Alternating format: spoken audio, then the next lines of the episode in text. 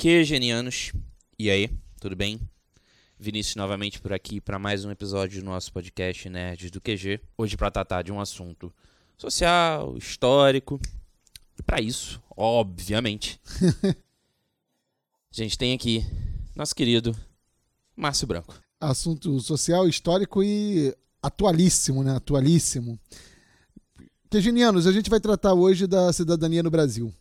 E o recorte que a gente fez aqui para esse bate-papo é a cidadania na República. Por quê? Porque no Brasil colônia e no Brasil império, o conceito de cidadão não é exato, posto que as pessoas eram súditos, não cidadãos, né? Então, a gente vai tratar de cidadania na República, certo? E cidadania, para a gente começar, ela tem três perspectivas, que é muito importante que todos nós saibamos: uma perspectiva civil, uma perspectiva política e uma perspectiva social. O que é uma cidadania civil?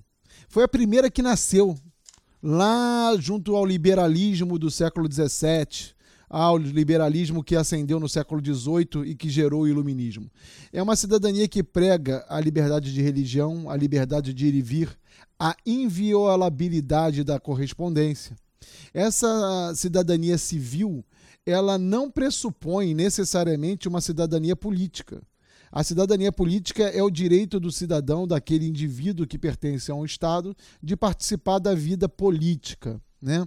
O liberalismo do século XVII pregava o voto censitário.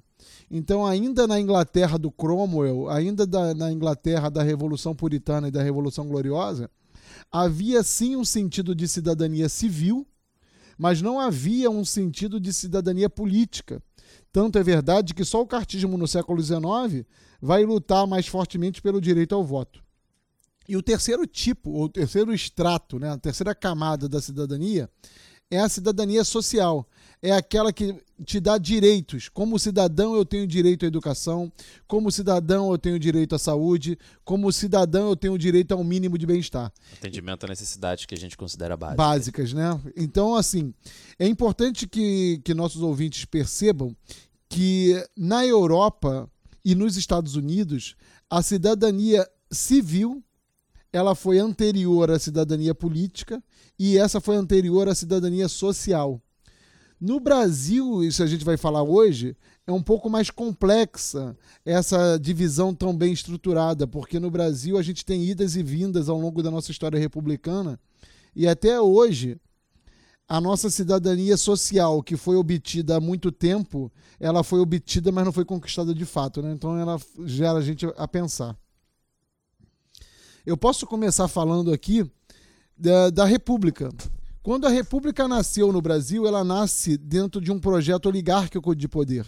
E a República, na Constituição de 1891, ela tinha duas características que limitavam muito, muito a cidadania política, que era o voto aberto e o extremo federalismo. O voto aberto ele facilitava muito o voto de cabresto, porque o Brasil era rural. Então as pessoas tinham medo de ir de encontro às vontades dos coronéis. Então, se o coronel sabia se você votava ou não no candidato indicado por ele, a tendência é que você acabasse votando em quem ele quisesse. É o, é o clássico voto de cabresto. Então, a cidadania política ficava fragilizada pelo voto aberto e também pelo federalismo, e aí é um pouco menos óbvio. Por quê? O federalismo é uma estrutura política que dá autonomia ao poder local.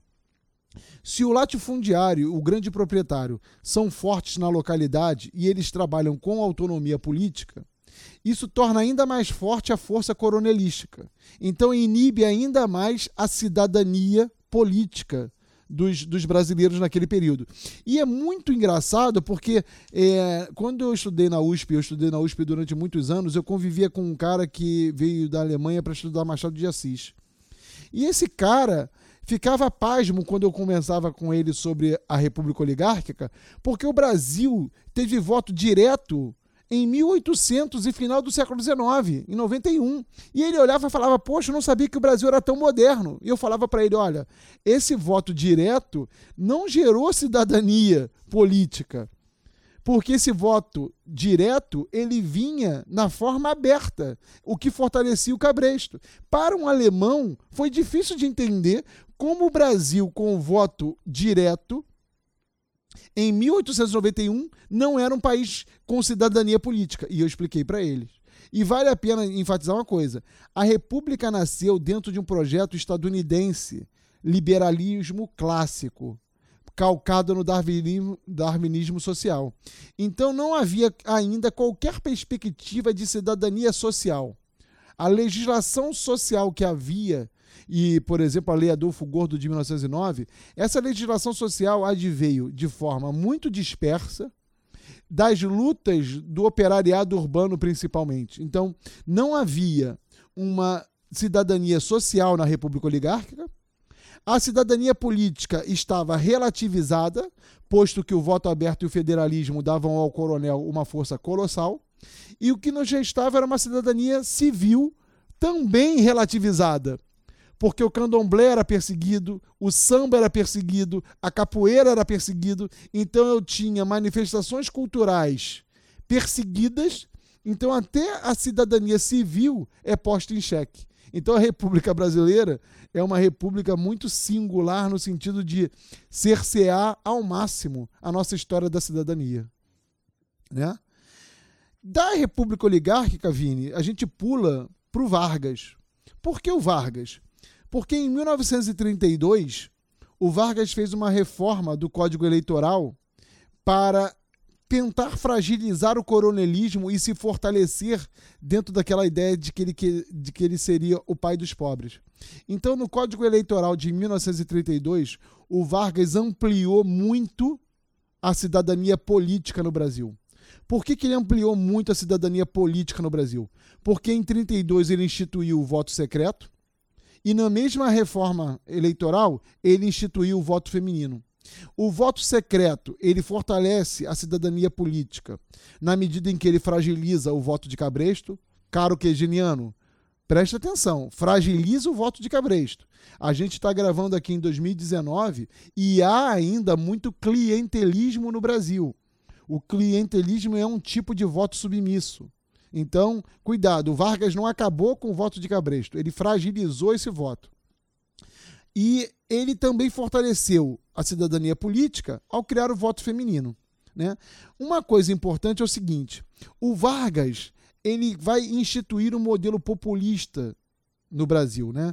Então o Vargas vai tentar se aproximar das classes populares, principalmente urbanas. Isso faz com que o Vargas ele seja muito mais tolerante em relação às manifestações populares durante a década de 1930, antes ainda do Estado Novo, ou seja, antes ainda da censura do DIP, etc. e tal, o Vargas já ampliou também a cidadania civil. Por quê? Porque a perseguição ao samba diminuiu muito. As escolas de samba foram legalizadas, porque o candomblé ganhou espaço, a Umbanda ganhou espaço. Eles não ganharam espaço porque o Estado os apoiou. Eles ganharam espaço na medida que o Estado deixou de reprimi-los tão forte como fazia antes. E ainda restava a cidadania social. O Vargas ele governou de 30 a 45. A ampliação da cidadania social, ou seja, a legislação trabalhista, ela começa a ser implementada em 30 com o Ministério do Trabalho. As leis começam a nascer também com Vargas. Então o Vargas é um marco, por quê? Porque o Vargas amplia o direito civil, na medida em que ele persegue muito menos as classes populares no âmbito cultural. As escolas de samba são legalizadas, as religiões afro-brasileiras deixam de ser perseguidas como antes. A Umbanda, que é uma religião completamente brasileira, também deixa de ser perseguida e, nesse sentido, elas crescem. O Vargas amplia o direito à cidadania política, criando o voto secreto e o voto feminino. E, por fim, ele vai instituir, inaugurar a cidadania social na medida em que ele vai criar o direito a oito horas de trabalho diário, a remuneração aos domingos, a licença maternidade, o, a, a, a, o direito de férias, tirando o décimo terceiro, que é geniano, tirando o décimo terceiro, a legislação social que protege o trabalhador adveio do Vargas e nasceu entre 30 e 45. Por isso o Vargas é muito importante na questão da cidadania. Só que tem um problema gravíssimo. Em 37 ele instituiu o Estado Novo.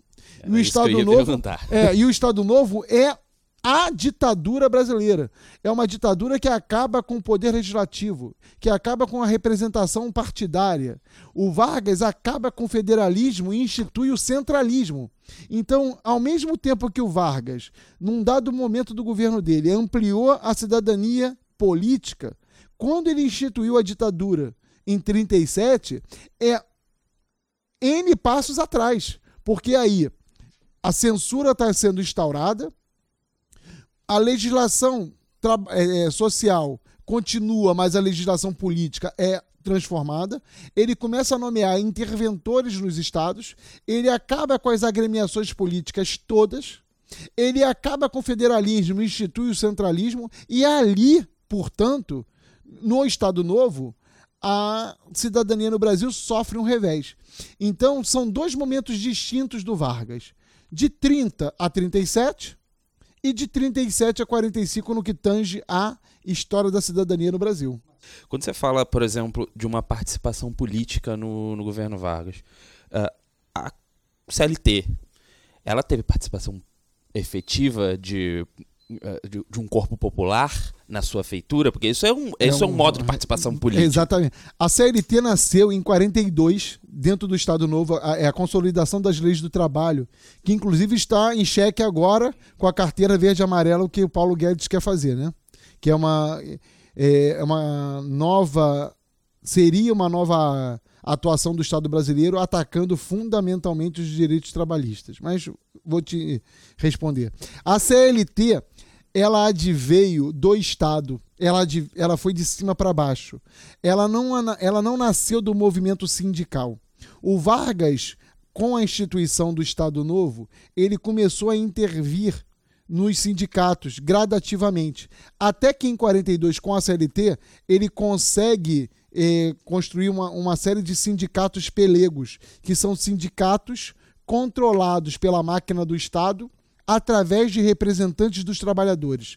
Ou seja, é, o sindicato dos, dos comerciários ele era dirigido por um comerciário. Porém, aquele comerciário que dirige o sindicato fora escolhido pelo Estado, pelo Vargas. Então o que acontece? O sindicalismo pelego, ele bate palma para o Vargas, mas o fato dele ser pelego já coloca em xeque o apoio. Né? Então, cuidado, isso é muito importante. Ao mesmo tempo que a CLT consolida uma cidadania social, ela ataca a cidadania política. E nesse sentido, ela deixa um pouco, ela deixa evidente o quão importante é você ter os, as três dimensões da cidadania como modo de contrabalancear a, a ação de um poder dos Exato. Um poder super, superior, de um poder instituído, hegemônico. a minha, eu, eu concordo tanto com a tua fala, Vini, que eu trouxe esse tema exatamente porque eu acho que até o quegeniano, que é um público diferenciado, que é um público que está estudando e tal, ele se esquece das três esferas da cidadania. E aí eu estou corroborando isso aqui para vocês usarem, inclusive, na redação. A cidadania civil é uma, que te dá direitos fundamentais de ir e vir, liberdade religiosa, prega o Estado laico, inviolabilidade da correspondência. A cidadania política, por sua vez, te daria direitos de participação no poder representativo. Ou seja, na organização da vida civil, né? Exatamente. E, por fim, a cidadania social, que seria a garantia de direitos ditos básicos. Comer, viver, estudar, ter saúde. Né? Então, o Vargas, ele é não linear, porque nós estamos trabalhando com a história, e, aí não dá para definir o que, que o Vargas seria de fato. Mas o importante é que a CLT, e a tua pergunta foi essa, ela foi um projeto de cima para baixo, para legitimar um tipo de sindicato submisso. Como ele está querendo instituir um tipo de sindicato submisso, sem dúvida nenhuma, a cidadania política retroagiu. Mas o Vargas, para conseguir esse sindicato submisso, ele teve que ampliar a cidadania social. Esses sindicatos pelegos fa faziam inúmeros sorteios de casas populares para os sindicalizados, criaram é, clubes para que os trabalhadores frequentassem no final de semana. Então, essa cidadania social fazia com que muitos trabalhadores esquecessem o cerceamento da cidadania política. É uma figura de poder concedendo benesses para se manter no poder. no poder. Exatamente, como sempre, como sempre. E aí vai ter uma reviravolta muito grande com a deposição do Vargas. Devido à Segunda Guerra e a alguns fatores internos, o Vargas vai ficar desgastado e vai reabrir a vida política. Com a reabertura da vida política, dois partidos varguistas vão começar a ascender politicamente, que é o PSD e o PTB. E aí vai fazer a eleição do Dutra. O Dutra, que era o ministro da Guerra do Vargas. O Dutra vai, ele vai ver o nascimento da Constituição de 46. E a Constituição de 46 é uma ruptura frente ao varguismo na medida em que ela é pluripartidária, na medida em que ela inaugura um legislativo mais forte. Ela, por exemplo, criou a figura das CPIs. Pela primeira vez, a questão da terra como um, um bem social apareceu. Então, 46 amplia muito, muito, muito a cidadania política no Brasil. Inclusive na medida que um legislativo é a casa que representa, que representa o, o povo. povo. Exatamente. Por isso que as demandas do legislativo não podem ser demonizadas a priori, porque demonizar as demandas do legislativo acaba sendo demonizar as demandas populares. O que acontece, que é geniano que está nos ouvindo, é o seguinte: eu uso as demandas espúrias, ou seja, eu uso as demandas que não são corretas, que não são legais, para deslegitimar todas as demandas do legislativo. Isso é um perigo. Porque se o legislativo está ali, é para aquela questão dos pesos e contrapesos. O legislativo tem que cercear o poder do executivo para que nós não tenhamos uma ditadura que acabe com a nossa cidadania política. Porque acabar com a cidadania política é o primeiro passo para acabar com a cidadania civil e com a cidadania social. Então, toda pessoa que é consciente, ela tem que saber das três esferas. E aí, a partir de 46, é, vai ser instaurado o que coloquialmente se chama no ensino médio de é, república populista, eu chamo de período democrático, de 46 a 64, inúmeros governos vão estar presentes no poder, eles vão estar disputando esse poder, né, basicamente o polo PSD, PTB versus UDN, e não, e não haverá grandes rupturas, ou seja, os direitos civis estarão sendo respeitados, os direitos políticos cresceram muito a partir da Constituição Nova de 46, pluripartidária e liberal e federalista. E os direitos sociais criados pelo Vargas não serão é, afetados, não foram alvo de ataque. Então, de 46 a 64, o que, que a gente viu foi um período de estabilidade é, dos direitos civis e dos direitos sociais e, por sua vez, de ampliação do direito político o que muda drasticamente a partir de março de 64. Por quê? Com o golpe civil militar de 31 de março de 64, vão nascer os atos institucionais número 1 em 64 e o número 2 em 65. Esses atos institucionais já nascem caçando políticos, caçando direitos políticos, e, portanto, se eu estou caçando políticos e caçando direitos políticos, eu estou cerceando a cidadania política. Ora bolas, é um raciocínio óbvio. Então, o que acontece? Por exemplo, a eleição direta para presidente, que está instituída em todas as constituições da República, sumirá.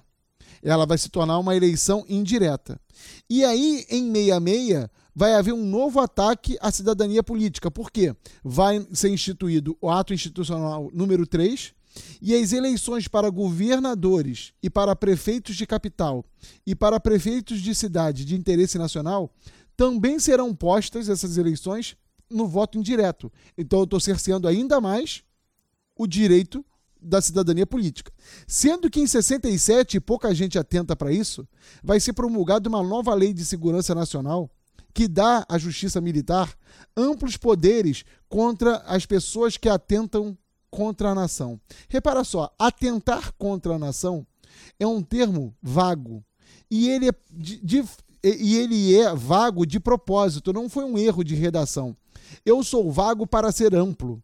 Eu sou vago para ser maleável. É uma estratégia política, porque É uma você estrate- possa colocar sob esse guarda-chuva quase que qualquer atitude que o governo é, Ache que a- reprovável. acredite que seja reprovável. Exatamente. E aí o que acontece? É, em 67, eh, vai haver esse revés para nós chegarmos ao fundo do poço, que é o 13 de dezembro de 68, quando as pressões das ruas por democracia levaram ao ato institucional número 5. Por que, que eu falei que a pressão das ruas? Porque houve pouco tempo antes a passeata dos 100 mil, que os jornais não retratam para explicar o AI-5. Todo mundo que quer falar do AI-5 nos jornais e na televisão fala do Márcio Moreira Alves, que foi um deputado do MDB que pregou.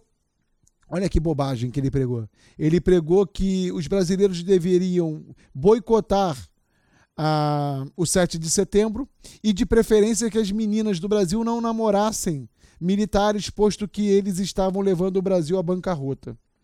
Ele, como deputado, ele tinha direito à opinião. E mesmo assim, o, o Supremo Tribunal eh, Militar, Superior Tribunal Militar, cassou o Márcio Moreira Alves, a revelia do parlamento, instituiu o AI-5, e aí o regime foi para um patamar novo da repressão política. Institucionalizou-se a tortura. Hoje, ah, nós reconhecemos 467 pessoas que morreram. E é bom que a gente fale isso explicitamente. A gente reconhece 460 mor 467 mortos. A gente sabe nome e sobrenome. Isso significa que morreram no mínimo. Isso. Fora os, fora Fora os que que sumiram, ex- fora, por exemplo, indígenas, que estimam-se que mais de 8 mil tenham morrido. isso. O número é absolutamente impreciso, mas pelo menos aí, daí pra cima. Exatamente. Então, assim, é o Estado abdicando de usar a lei para implementar uma política pública. E aí, galera, tem uma, posi uma posição bem importante, bem importante. Os direitos civis foram postos em xeque? Sim.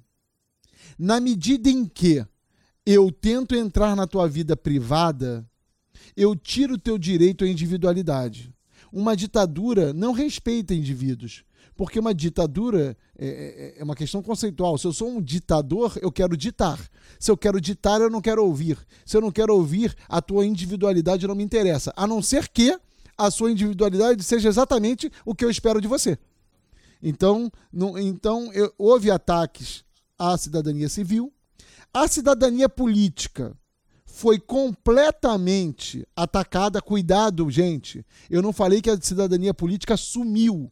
Ela não sumiu porque a música popular brasileira atacou a ditadura, ainda que usando metáforas. A cidadania não, não morreu porque o teatro do oprimido é, continua existindo. A cidadania não morreu porque o Augusto Boal, porque os intelectuais reagiram, porque os operários reagiram, porque os estudantes reagiram. É, repara bem uma coisa muito importante, é, essa imagem que eu vou usar agora. Eu sou um judeu no campo de concentração. Se eu xingo mentalmente, mentalmente, o soldado nazista, eu já estou resistindo. Porque enquanto eu tenho força para xingá-lo mentalmente, eu estou ali resistindo àquele poder que me oprime. Então, a ditadura não acaba com a cidadania política. A cidadania política foi extremamente fragilizada. Por quê? Porque eu posso escolher um candidato a deputado federal que vai ser caçado amanhã. Ou, pior, eu gostaria de votar no fulano de tal para senador. Só que o fulano de tal para senador está preso. E aí eu vou entrar num ponto muito importante. Muito importante. Alguns ministros do Supremo Tribunal Federal foram retirados de suas cadeiras. Se eles foram retirados de suas cadeiras, eles foram retirados de suas cadeiras por quê? Porque o judiciário poderia ser um freio às vontades do Estado. Desculpa, errei, do governo. Né? Do governo. Então o que, que acontece? Esses essas aposentadorias compulsórias, elas fragilizam muito a cidadania política, muito. Então, os dois, dois códigos que existiam pelo Brasil, é, maltratando presos políticos, etc. e tal, são um ataque frontal, sem dúvida nenhuma, à cidadania. Agora, Vini, tem um, um ponto muito importante. Por que, que o governo conseguiu implementar tamanha força? Porque nós estávamos vivendo o milagre econômico de 68 a 73. O suposto milagre econômico gerava crescimento da economia. E o crescimento da economia gerava portas abertas para membros da classe média, para membros da burguesia. Então a classe média e a burguesia fechavam os olhos para os excessos do governo. Então, é muito importante vocês entenderem, que genianos que estão nos ouvindo, que a cidadania política ficava em xeque muito também por complacência da sociedade. A sociedade beneficiada pelo crescimento econômico de mais ou menos 10% ao ano não queria enxergar as mortes, as torturas, os flagelos, os flagelos, flagelos. O coronel Carlos Brilhante Ustra, que se houver um Deus cristão estará no inferno com certeza, ele foi responsável por 46 mortes retratadas, confirmadas, sob a mão dele. Sob a mão dele. Então a cidadania no Brasil, a cidadania política ali, em 68, estava muito, muito, muito afrontada. Só que, e aí eu estou sendo sarcástico, só que uma crise econômica mundial causada pela OPEP em 73 vai fragilizar muito a economia brasileira. A OPEP, reagindo à guerra do Yom Kippur, vai jogar a produção do petróleo para baixo, gerando uma inflação mundial. Essa inflação mundial vai pegar um Brasil endividado e precisando de dinheiro. Isso vai pauperizar muito, muito o Estado brasileiro. E aí, quando o Geisel, que é o penúltimo dos presidentes militares, assume o poder em 74, ele vai assumir um país que está decaindo absurdamente, está perdendo postos de trabalho, está ficando muito endividado e, portanto, as classes médias e as burguesias que estavam vendo portas abertas no governo Médici vão ver portas fechadas no governo Geisel. Agora, com a economia em crise, o que, que acontece? A complacência com os excessos do regime diminui. E isso faz com que aflorem inúmeras críticas. As críticas afloradas vão fazer com que o Geisel inaugure a abertura lenta, gradual e segura. Essa abertura que ele denomina lenta, gradual e segura, entre aspas, ela vai gerar um novo momento da cidadania civil e política brasileira. Por quê? Porque apesar da, da Lei Falcão em 73, que, 76, que limita a propaganda política, apesar do pacote de abril de 77, que tenta atacar a oposição, o Geisel gradativamente vai esvaziar o poder político da linha dura. Esvaziando o poder político da linha dura, o Geisel vai conseguir diminuir, diminuir o número de torturadores, vai dar uma, uma, uma oxigenação às campanhas é, públicas e aí a população brasileira vai começar a voltar à rua. A população brasileira volta à rua por quê? Volta à rua porque a inflação não para de subir. Volta à rua porque o desemprego não para de subir. E volta à rua porque ela quer acabar com a ditadura, porque ela quer uma mudança econômica e social. Repara bem que eu não falei que ela está cansada da tortura, porque eu estou sendo sarcástico. Enquanto as classes médias e as burguesias viam o Brasil crescendo economicamente, elas não estavam preocupadas. Fechavam os olhos para com, com, a, com, as torturas. Então, eu estou preocupado agora com a tortura porque me convém. Posso fazer uma, um, um, uma mudança de assunto? Uma coisa que eu fiquei muito indignado, mas muito indignado, foi quando o, o, o Bolsonaro, na Sociedade Israelita do Rio de Janeiro, ele foi extremamente racista falando dos quilombolas. E muitos judeus que estavam na plateia riram e por que, que eu estou indignado? Ora, bolas, os judeus eles sofreram com o Holocausto, eles sofreram com o antissemitismo, então eles teriam que ser os primeiros a reagir a discursos racistas. Só que quando o discurso racista não me ataca, eu sou complacente. Eu estou fazendo uma analogia direta com a classe média e as burguesias durante o regime militar. Eu sou complacente com você enquanto você me interessa.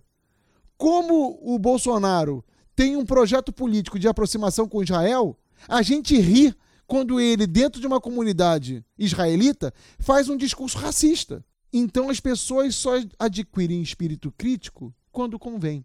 Então o que, que acontece? Por que, que a mídia, por que, que a grande imprensa, por que, que a Igreja Católica, por que, que os grandes jornais estão atacando a ditadura na década de 70 do governo Geisel? Porque a crise econômica mexeu nos seus respectivos bolsos e aí o espírito crítico delas aflorou. Mediante a isso, o que, que vai acontecer no ABC Paulista? Vai nascer um novo sindicalismo reagindo ao, ao arroxo salarial, reagindo à inflação. O Lula, que é um grande ícone daquele momento com o Sindicato dos Metalúrgicos, ele vai conseguir fazer greves de meses e por perspectiva de aumento salarial. Ao mesmo tempo, vai assumir o poder quem? O João Batista de Figueiredo, que foi o último presidente militar oriundo do Serviço Nacional de Informação. Só que o Figueiredo ele chegou ao poder para construir a ponte para uma redemocratização lenta, gradual e segura. Então, a partir de 79, com a anistia, preste atenção agora, com a anistia, a cidadania política foi revigorada. Por quê? Porque muitos, muitos perseguidos até então, puderam voltar ao Brasil. E quando eles voltaram ao Brasil, eles voltaram à vida política. Tanto é verdade que em 80 o que, que vai haver? A volta do pluripartidarismo. Então, cuidado, galera que está nos ouvindo, cuidado.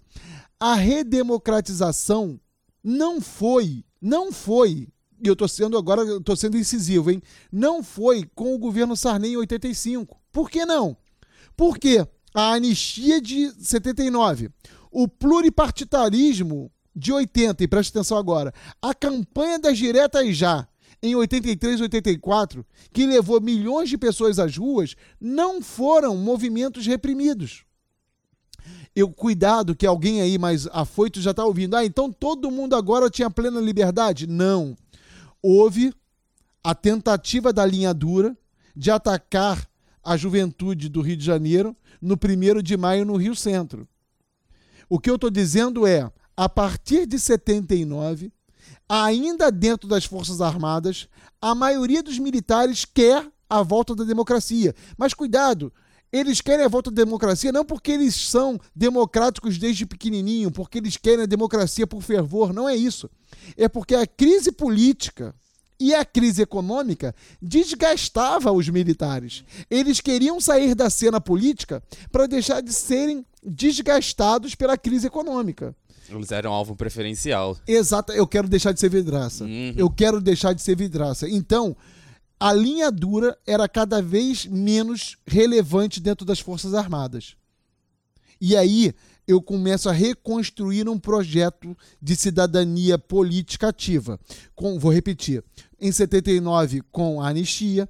Em 80, com pluripartidarismo em 83, com a campanha das diretas já, que foram milhões de pessoas às ruas. Milhões, galera. Isso é muito importante, é muito bonito. Procurem na internet depois as imagens, porque na tua cidade, se você morar numa capital, você pode ter certeza que houve manifestação. E essa manifestação clamava por quê? Clamava pelo fim da ditadura militar. Muito por quê, Vini? Porque as pessoas começavam a acreditar que a redemocratização ia tirar o Brasil da crise econômica. As pessoas ignorantes no âmbito econômico achavam que a política seria messiânica. Então elas queriam muito mais a República Nova, ou a Nova República, tanto faz, mais para sair da crise econômica do que muito bem pela democracia, porque eles nem sabiam de fato que era democracia. Uhum. Não, né? não supleteava a recuperação dessa de, de representação política, não. não. necessariamente. Você queria era sair do buraco financeiro. Sair, exato. É claro que a elite intelectual, não. Mas a elite intelectual é a minoria, né? É a minoria. E em boa parte ela já tinha. já era abastada, de certa maneira. Né? Exato, ah, muito, é muito abastada. E aí entra, por fim, é, a Constituição de 88. A Constituição de 88 ela traz um marco muito importante para a cidadania política brasileira. Qual seja, ela dá aos cidadãos o voto facultativo dos 16 aos 18 anos. Ou seja, eu amplio muito o direito ao voto e eu dou pela primeira vez também pelo voto facultativo o direito do analfabeto votar. E o analfabeto e o jovem votando pod poderiam oxigenar ou poderiam se representar. Então a cidadania política ganhou espaço. E aí cuidado, gente. Por quê? Porque a Thatcher na Inglaterra e Reagan nos Estados Unidos estavam implementando políticas neoliberais.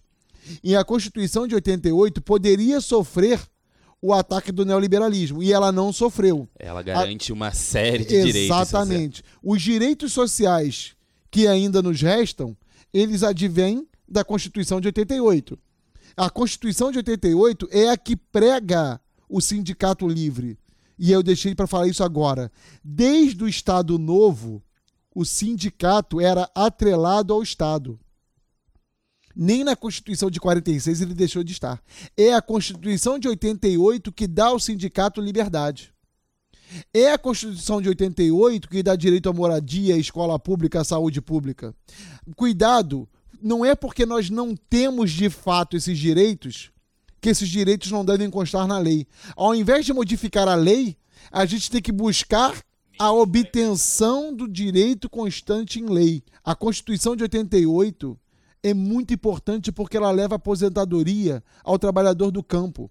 Qualquer quegeniano que tenha estudado é, boia fria sabe que o trabalhador do campo não tem carteira de trabalho assinada, não contribuiu para o INSS, não é por vontade própria, é porque o grande proprietário o transforma em boia fria.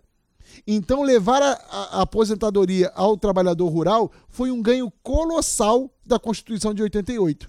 E aí, a gente já está estourando o nosso tempo, eu falei da Constituição de 88 e fiquei emocionado, feliz, porque ela foi ampla, legal. E aí eu queria que você notasse, brasileiro e não quegeniano, que no fundo, no fundo, ou melhor, no raso, no raso, apesar da Constituição de 88, a gente está muito longe de ser cidadão. Não importa em que cidade você esteja nos ouvindo agora.